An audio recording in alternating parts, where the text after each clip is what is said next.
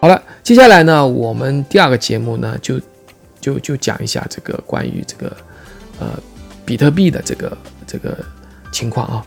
为什么这样讲呢？就是嗯，很多人就说嘛，就是那你说了那么多，呃，我们碧海节目里面谈比特币的，呃，这个是还是不是还能够作为安全的避风港呢？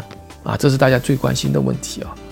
嗯，其实呢，我们来对照一下，就是比特币作为避风资产、避险资产，呃，有有过几次啊？就是在整个从二零零九年到现在整个牛市里面啊，就是我们说的传统经济、美国经济来看啊，它其实是有过几次。比如说去年第一个中美贸易战的时候，比特币是上涨的。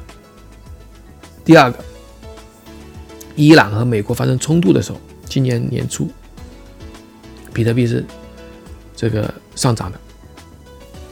那这两个，一个是地缘经冲突，一个是这个叫做经贸的冲突，对吧？这种这个这样的时候呢，其实比特币大家是会选择的啊，这是一点。就是说，从资产避险来看，比特币已经在这上面表现过，只不过在冠状病毒这里啊，好像。是随着这个呃市场往下走的啊，随着市场往下走的。那么显好显现出来，好像是比特币不能够作为啊这个避险资产啊避险资产，因为这边科技类的股票纳斯达克跌，道琼斯跌，它也在跌，对吧？而且跌的力度也蛮大的。当然，我们要讲，就是说整整个来讲，就，呃，客观的分析。我说第二点就是说，我们来看分析力度，分析跌的力度是怎么看呢？就是说，呃，我们说道琼斯跌了多少，比特币跌了多少，啊，那可能短一点，你可能看不出来，好像它价格在一天下来下来很多，但是呢，你回到二零一九年。啊，到现在，二零一九年，我记得价格大概在比特币价格在三千美元啊，现在价格是八千左右，八千或者八千以下，它是翻了一倍的啊，把它翻了一倍的。但是你看道琼斯呢，对吧？它有没有到一倍的位置？就回调以后有没有到一倍的位置？没有，对吧？这是一个啊，这是一个，就是说相对来讲，它会受到短期的影响。那它的影响没有股市回调那么猛啊，没有那么猛啊，因为它是比较温和的，相对来讲啊，因为它始终在一万和这个七八千之间嘛，对吧？它是来回震动啊，但是股市不是哦，股市是前面是一直往攀攀攀攀攀升，然后突然一下连续几个大英镑啊，大英镑像剁下的刀子一样瀑布啊。这是一个，第二，我想讲第呃下面一个就是什么呢？就是这两个还是不相关的。所谓的不相关是什么呢？你现在看这个，如果大家卖掉比特币，那么如果离场的话，其实是拿走的是现金，对吧？那么如果离场的不是现金，是 USDT，我们说的美元稳定币，不走的话，那么这个 USDT 价格会上涨。也就是说，在加密市场，他只是在换仓，就是说，他不选择比特币，他觉得这个时候可能会波动的比较大，我选择 USDT 稳定币，有点像选美元一样的，像股票市场。但是选美元你可能离场对吧？但是这个选 USDT，USDT 价格会起来的。现在我们看到 USDT 价格对人民币的价格是呃七点一四，那也就是说，很多人并不愿意去选择。出离场，它还在这个这个加密的稳定币的另外一种产品里面，比如说 USDT，比如说 XRP，或比如说 Link 等等，它并不是，它只是换了一个投资品种啊，不不跟这个大饼一起了，就换了一个。当然有的换的是 USDT，但又换成 USDT 之后，它在如果你出现大幅拉升或者是向上的势头定了之后，USDT 的又可以买回来，对吧？它没有离场啊，是这个意思。那你看，我们的人民币对美元是六点九嘛？它这是七点一四，说明很多人没有立场，这是一个出现了溢价啊。还有一个呢，就是下跌呢，有可能是巧合，呃，就是什么叫巧合呢？就是一，这是我们另外分析的，就是说可能好像是在这个时候表现出来，跟着呃这个联动，跟着这传统市场联动，但实际上呢，有人发现就是原来的那个叫 Plus Token 这个庞氏骗局的币啊，有十多万转到了这个交易所去卖掉，啊，这个做项目的这些币啊，就卖掉。啊，卖掉它其实是要拿现金走的嘛，或怎么样，我们不知道，反正这个十多万对这个市场的压力是很大的。啊，这个这个点大家可能都没有去考虑啊，就是比特币是供需关系，供应增加，需求减少，啊，这个这个币就会跌，对吧？如果供应减少，需求增加，这个币就会涨，啊，它跟基础面这一块其实，呃，所谓的什么大环境关系不大，关系不大，所以叫不相关嘛。所以呢，我们看到的是，呃，这样一些 plus token 这些庞氏骗局，这个。别人偷偷来的钱，骗来的钱，经过钱包的混合之后流入了交易所，他们就不择手段的抛掉，因为他可能预期本来想高价抛掉嘛，现在看，哎，这个市场好像不像不大不大像走好了嘛，不像不大会因为减半行情会往上走，他就会跑掉。那这样跑掉对这个市场是好，为什么这样讲？这些币如果是在减半后往下抛，那可能抛的高的价格，对不对？但是问题就就阻止了这个什么，它往上走了。所以我觉得，像 Plus Token 这些钱，这些比特币十万多个比特币能够在这个时候消化掉，然后后期的话就会出现一个这个没有阻力的一个市场啊。当这些释放掉压力释放掉的话，就可以出现这样的一个没有阻力的市场，可能后面就会暴涨。这是我对这个市场的估计啊。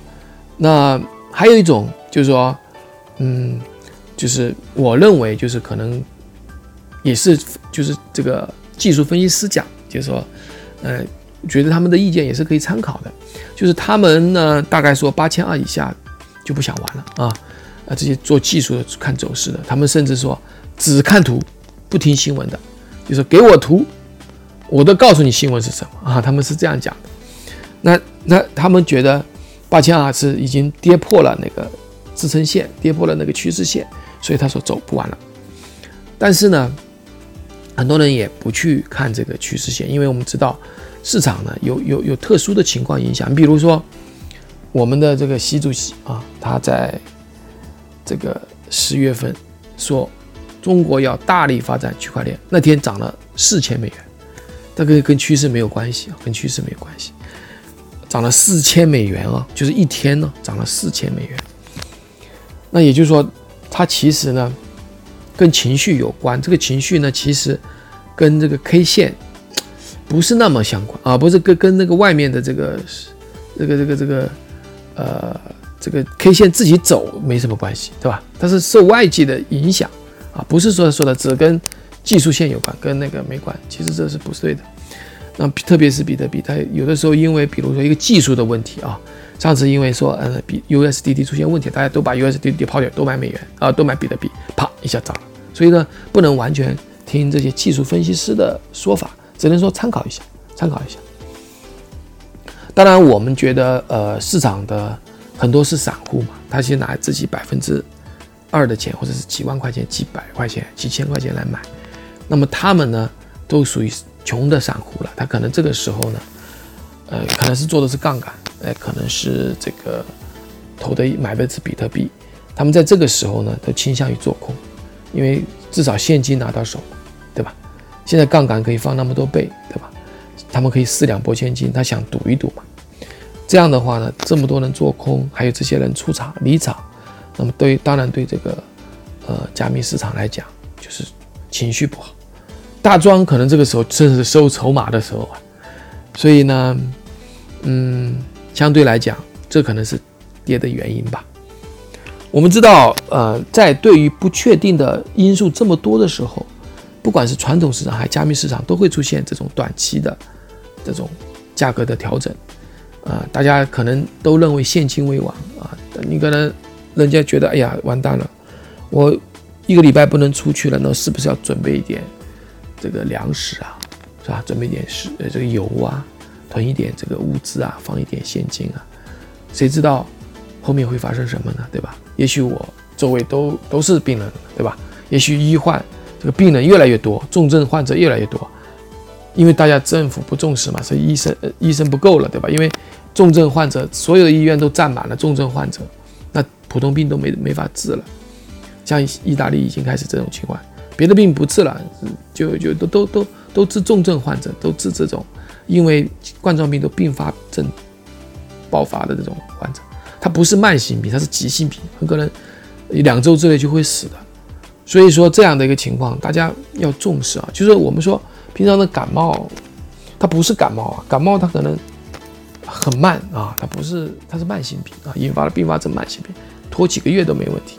但是这个危症重症可能就几天再见了。你刚刚有的是甚至是从这个方舱里出来没多久，两天就死掉了，复阳啊还阳，特别是六十五岁以上的人啊，这个免疫力特别差的，他根本就扛不起。年轻人他会带着病毒到处跑，没事儿。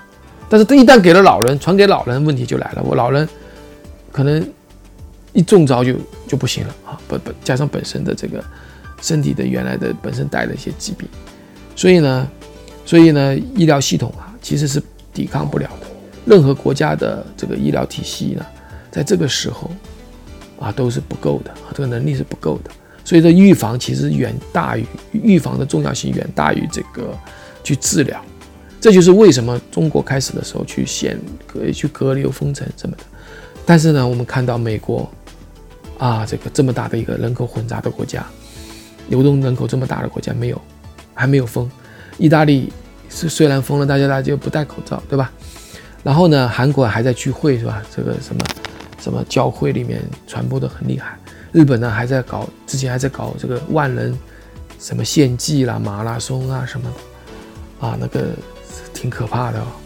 现在呢，啊，怎么讲呢？我认为所谓的疫情控制住，只能说重症病患。减少的控制住，嗯，对于这个潜在的感染者，我觉得已经是不计其数了。我们我我我完全不能相信说，呃，因为他确诊了这少人，所以就是这些人，不是的。很多人他他自己没有显现出来，啊，就像有个有个患者，他其实是去看别的病的，验一下血就是了，他其实没有症状，啊，就很多人是潜伏期的，或者是没有症状的轻症的。那他可能停停就过去了，好多这种例子啊。虽然没有特效药，虽然没有疫苗，但是他可以挺过去。但是他潜在他们身体里面会传播，会复阳，甚至哪天还会再出来，这就很危险，有具有传染性以后就有很危险的。所以呢，我们要重视。那么刚才讲了这么多，其实呢，呃，还有一些可能都是负面的因素吧。呃，我觉得有一句话。这样讲，就是当所有人都担心的时候啊，呃，你不是说别人一担心，别人一恐慌，我就贪婪，不是这样。我觉得当所有人都在担忧的时候，所有人啊，你可以不那么担忧啊，你可以试试看啊，但你不能贪婪啊。那我觉得这个句话是不对的，贪婪这个，你你你你你你要知道这个是掉刀子，你抓得住抓不住不知道啊，你可能被割的啊。当所有人都不担忧的时候。那你要担忧了，所以说你当出现一个阳光灿烂，或者大家觉得没事啊，就像那个，呃，之前的武汉啊，这个十二月份说没事，我们没关系，就是你们外地人担忧，后来就不行了，对吧？所以说，当你发现周围人不担忧的时候，你还是要谨慎，还是要常洗手，还是要注意个人卫生，还是要经常的锻炼身体，吃很好的营养，补助自己的健康啊啊！好，今天我们的节目就到这里，谢谢大家收听啊。我们下次再见，拜拜。